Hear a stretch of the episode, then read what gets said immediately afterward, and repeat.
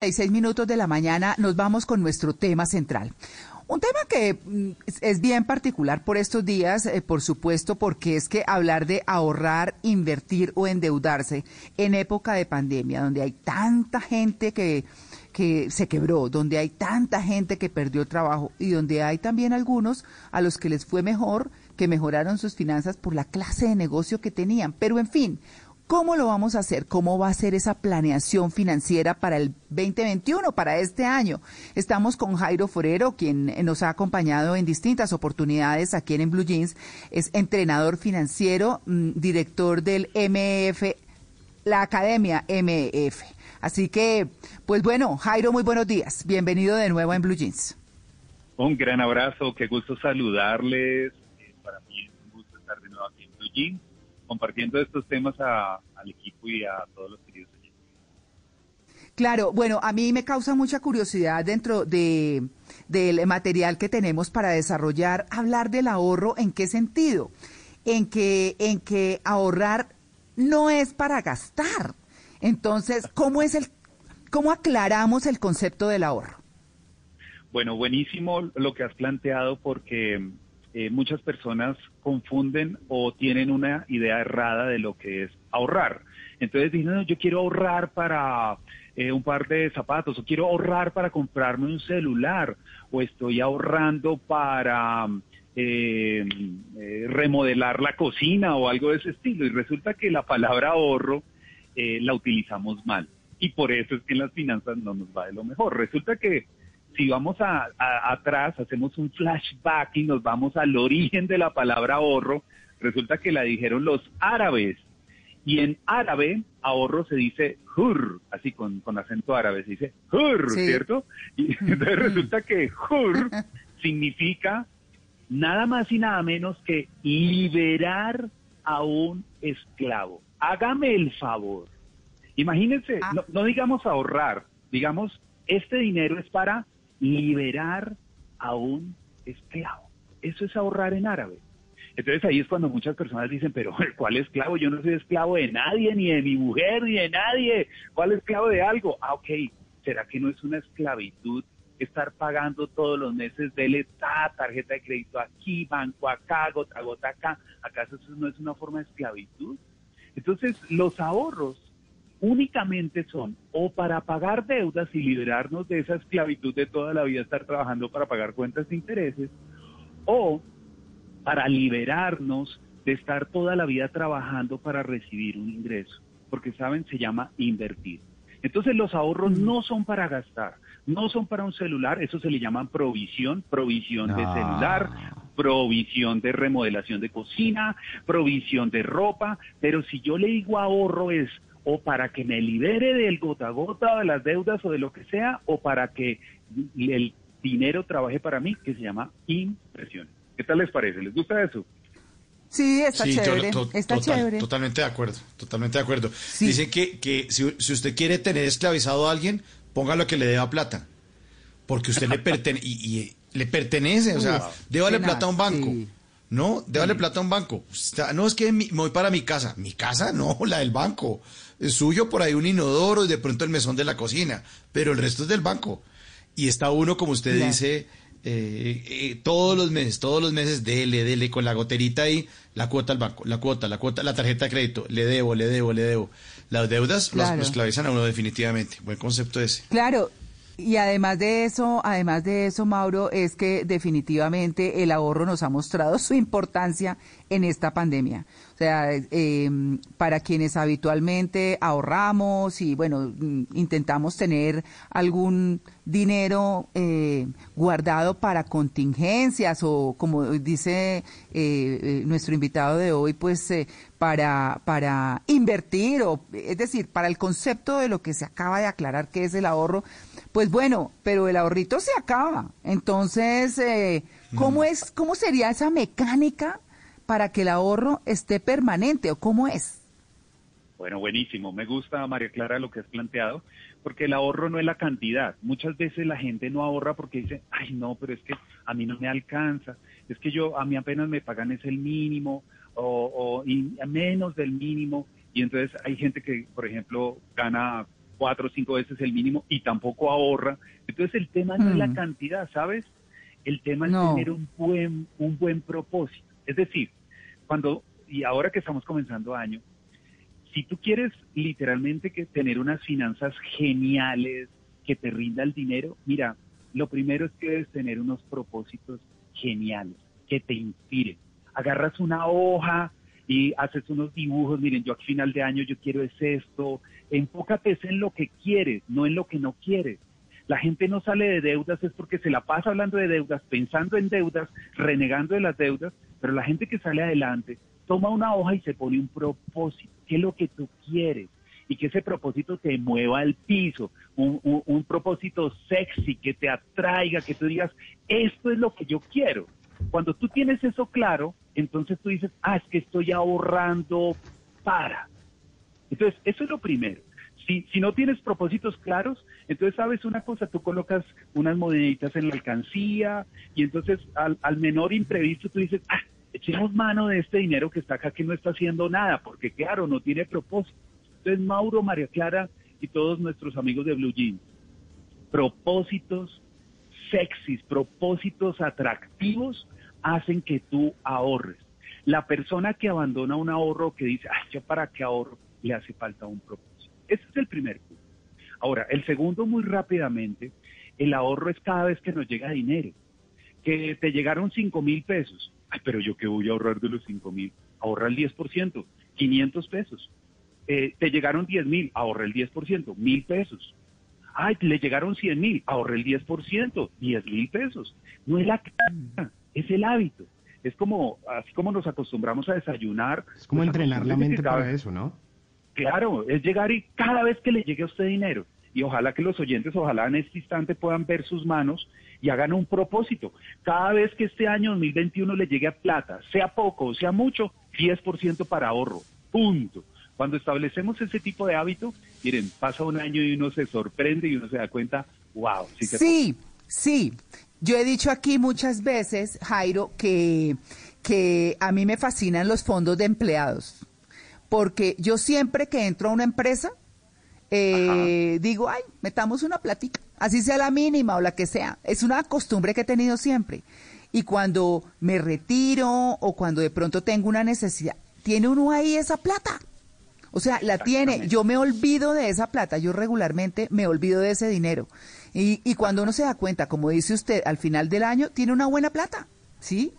Mm. Tal cual. En, este tema De, de, pandemia, hablando del ahorro, a mí me ha sorprendido y lo he discutido, pues no he discutido, he hablado con mi esposa, es que los restauranteros el año pasado, duros, uno ve gente súper importante en restaurantes, no es que no tengo plata, y uno, pero ¿cómo así?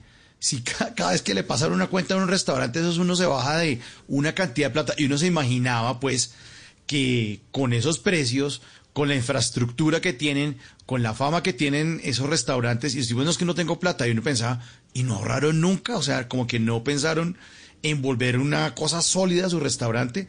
Hay muchas empresas perjudicadas por la pandemia, precisamente por lo que está hablando Jairo acerca del ahorro, falta de ahorro. Mira, Mauro, eso que tú acabas de decir es buenísimo, porque es que el tema no es solo vender, en el caso de un negocio, es administrar. Hay un método que nosotros manejamos que se llama la ganancia es primero. Y es un método súper sencillo para toda persona que tenga un negocio, que tenga eh, una empresa. ¿Y qué significa eso? En el método tradicional de un negocio, la ganancia es al final. Entonces pague aquí, pague allá y todo el asunto. Y al final, ay, nos quedó este dinero. Pero cuando ganamos, cuando hacemos la ganancia es primero, es como lo que acabo de decir eh, solo que ya no son las manos todo el dinero que llegue a sacar el 10%, no, sino que es a la caja registradora o a la pasarela de pagos que esté utilizando eh, la empresa o al banco. Siempre que llegue una venta, primero la ganancia y los impuestos se sacan de primero. Y es simplemente invertir. Miren, es un cambio sencillo, pero que trae grandes resultados. Entonces, cuando un restaurante se quiebra, Mauro, que eso es lo que mencionaste, el tema es que estaba mal manejado. Entonces, si aquí hay comerciantes, la ganancia es primero y dar cuenta el cambio. Claro, yo que pagué impuestos ayer, por ejemplo, eh, a mí siempre, siempre el contador me dice, María Clara, guardaste eh, para los impuestos, yo no toco la plata del IVA, no la toco, no, la considero. O sea, cuento de ahí para adelante, porque pues entonces, ¿cómo hace uno? Claro que uno guarda facturas y cosas y todo, pero, pero esa plata es intocable porque es que no es de uno, ¿no? No, y el colchón de la empresa también, es que uno puede estarse feriando esa plata. O sea, tiene que tener un colchón en la empresa, ¿cómo así? Sí, exactamente. Muchas, empresas han quebrado justamente por coger el dinero que no es de ellos. Cuando uno agarra el IVA, esa plata no es de uno. Entonces, ¿qué sí podemos hacer? Por como hay, como hay empresas que pagan, por ejemplo, el IVA cuatrimestral, entonces, ¿qué se mm. hace, por ejemplo, con ese dinero en esos cuatro meses? Pues abra un fondo de inversión, coloque el IVA allí esos cuatro meses, eso le produce un dinero, usted le da el IVA al gobierno y los, eh, los rendimientos le quedaron para su empresa como un ingreso financiero. Entonces, de esa manera, usted no usa el dinero de otros, pero le saca provecho. Claro, a nuestros oyentes estamos con Jairo Forero, que es entrenador financiero. Y bueno, hemos hablado mucho del tema ahorrar. Eh, hablemos, y lo hemos explicado y de diferentes formas y demás, pero hablemos ahora de invertir. Invertir además que sí está bien difícil en este momento, pero que de todas maneras no es imposible para quien tiene las posibilidades. ¿Qué podemos decir de, invertir, Jairo? Buenísimo, mira. Eh, primero quiero aclarar el concepto de invertir. Viene del latín invertere, que significa cambiar el sentido de las cosas. Eso significa invertir. Entonces, una cosa es pagar arriendo y otra cosa que a mí me paguen arriendo, la diferencia, ¿no? Una ah, cosa es pagar intereses y otra cosa que a mí me paguen intereses. Entonces, invertir mm. literalmente cambia el sentido financiero eh, en tu vida. Ahora, algo que quiero que todos los oyentes, y mira, María Clara, Mauro, y si está aquí Simón, que eh, eh, aquí estoy. si está acá, saludarlo. Ah, Simón, bueno, un abrazo. Miren, queridos oyentes, quitémonos de la mente eso de que para invertir se necesita mucha plata. Miren, han habido muchos casos de negocios que arrancan con 50 mil pesos. Entonces, claro. esto de que, que, para ser inversionista yo necesito los 100 millones o algo así, quitémonos eso de la mente. Y miren, quiero de hecho, existen los microcréditos, Jairo. Por eso es que existen los microcréditos para emprendimientos chiquitos. Exactamente. Ahora, por ejemplo, hablemos de un caso simple. Bitcoin, que ha, dado de, tanto de que hablar en estos tiempos. Miren, les, les voy a hablar. En marzo, en marzo del año pasado, cuando comenzó la pandemia, si una persona hubiese tomado 100 mil pesos y si hubiese comprado una fracción de Bitcoin el 16 de marzo del año pasado, escuchen esto, el 7 de enero de este año, es decir, apenas unos necesitos, esos 100 mil pesos se hubieran multiplicado por un 4 mil por ciento. Imagínense eso, o sea, perdón, en un 10 mil por ciento, porque Bitcoin pasó de 5 mil dólares a 40 mil dólares. Y entonces uno dice, ay Jairo, pero es que de eso yo no sé. Ah, entonces el tema es otro. El tema no es que las inversiones eh, tengan necesidad de mucho dinero, sino que lo que pasa es que nos falta conocer de eso. Miren, en Colombia, yo lo he repetido y lo he dicho aquí en, en Blue, en Blue Jeans inclusive, hay fondos de inversión que se abren con 50 mil pesos. Inversiones, hoy por hoy hay tantas compañías que manejan esto de venta de catálogos y tú compras un catálogo y, te puedes ganar 15, 20, 30% de comisión por venta de catálogo y lo haces por WhatsApp y para ingresar a eso necesitas 50 mil pesos. Hoy por hoy hay plataformas, inclusive Mauro Simón, María Clara, mucha atención, hay plataformas eh, que literalmente tú te registras mm. y, por ejemplo, por hablar en español, por hablar en español, te pueden estar pagando en promedio 25 mil pesos hora. Eh, hay mm. una plataforma muy reconocida que tú te registras. ¿Y cuánto vale registrarse? Nada, es gratis. ¿Y qué tienes que mm. hacer? Conversar en español. Oiga, ¿cómo así conversar en español? Sí, es una plataforma donde vienen personas del exterior eh, eh, que quieren hablar español y quieren conversar con una persona colombiana, latina, y le pagan 25 mil pesos promedio por hora por conversar, porque ellos quieren aprender es conversar. Entonces a usted le pagan es por mm. conversar. Y si usted es de esas personas que, que eh, cuando está con la boca cerrada le salen letreros en la frente, oiga, usted ahí usted le puede ir muy bien. Sí. Entonces, Pero Entonces, las oportunidades están allí, tal cual. Sí, Jairo, pero estamos en, en, unos momentos excepcionales, estamos con mucha incertidumbre y en el campo financiero mucho más. Hay mucha volatilidad en el mercado y con el tema de las inversiones o el ahorro o en la programación financiera, por ejemplo, eh, hace unos meses analistas eh, económicos me aseguraban que el dólar no iba a bajar de 3.500 y hoy está a 3.400. Entonces, ¿cómo, mm. cómo, ¿cómo vencer esa incertidumbre? Porque en estos días todo lo que la gente tiene temor es que no sabemos qué va a pasar con el tema de la pandemia y entonces ahí la economía es la que queda ahí como en la mitad de, de la incertidumbre. Muy buena tu pregunta, ¿sabes? Porque el principio es este.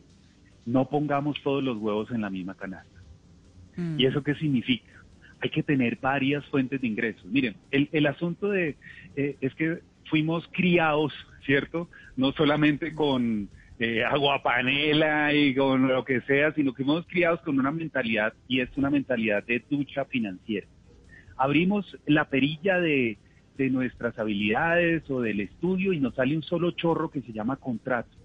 El problema es cuando nos cortan el chorro dependemos de una sola, estamos poniendo todos los huevos en una sola canasta. Entonces hay que tener varias fuentes de ingresos y en diferentes monedas. Hay gente que dice, pero Jairo, o sea, si, si yo eh, no, no estudié en la universidad o algo de ese estilo, miren, esto no es de universidad, esto es de que uno quiera. Hoy por hoy cualquier persona puede tener, por ejemplo, su ingreso principal, abrirse un fondo de inversión con 50 mil pesos, que sea un fondo de inversión en pesos se abre otro con 50 mil pesos que sea un fondo de inversión en dólares. Se compra 100 mil pesos en Bitcoin. Ahí tiene cuatro fuentes de ingresos con 150 mil pesos. Su trabajo más el fondo de inversión en pesos, más el fondo de inversión en dólares, más lo del Bitcoin. Entonces, quiero dar una fórmula Quiero dar una fórmula muy corto, perdóname María Clara, muy cortita para todos los, los queridos oyentes. Cuente con cuántas personas vive. Eso es lo primero que quiero que hagan. Por ejemplo, si en una casa está papá, mamá y dos hijos, cuatro personas, ahí viven cuatro personas en el mismo hogar. La pregunta es, ¿cuántas fuentes de ingresos debería tener esa familia? Si son cuatro, papá, mamá y dos hijos, al número cuatro súmele uno, debería tener cinco fuentes de ingresos. ¿Cómo así, Jairo? O sea que si en una casa son siete eh, y hasta cuentan el perro ocho, entonces necesitan nueve fuentes de ingresos. ¿De dónde nueve trabajos? ¿De dónde nueve empleos? Ahí es donde la mente nos comienza a jugar. ¿Quién dijo que la única fuente de ingresos es un empleo? Dije nueve mm. fuentes de ingresos, nueve fuentes de ingresos. ¿Y de dónde podemos generar eso? Miren, yo nada más en mi canal de YouTube tengo un video que se volvió muy viral porque ahí hablo de cuatro fuentes de ingresos que las personas pueden arrancar ya mismo, hoy mismo. Incluso al, final del video les digo, al terminar este video, en dos horas usted ya puede haber comenzado a generar su primera fuente de ingresos. Entonces, el problema es la falta de conocimiento. Y la recomendación que quiero darle a todos los oyentes, no piense en una ducha financiera, es decir, en un solo chorrito. Este 2021 piense en un jacuzzi financiero varios chorritos que con la familia se pueden unir, pero que usted comience a creer que sí es posible.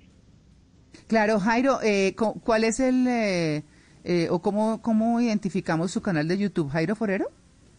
Sí, me buscan como Jairo Forero y ahí ya encuentran y pueden encontrar muy fácil el video que les comento, está ahí gratuito, o sea, lo que pasa es que dura una hora y media explicando todos los detalles, pero lo encuentran ahí como plan financiero de choque, lo buscan así, Jairo Forero, ahí buscan los videos y ahí está esa información para que la utilicen, queridos oyentes.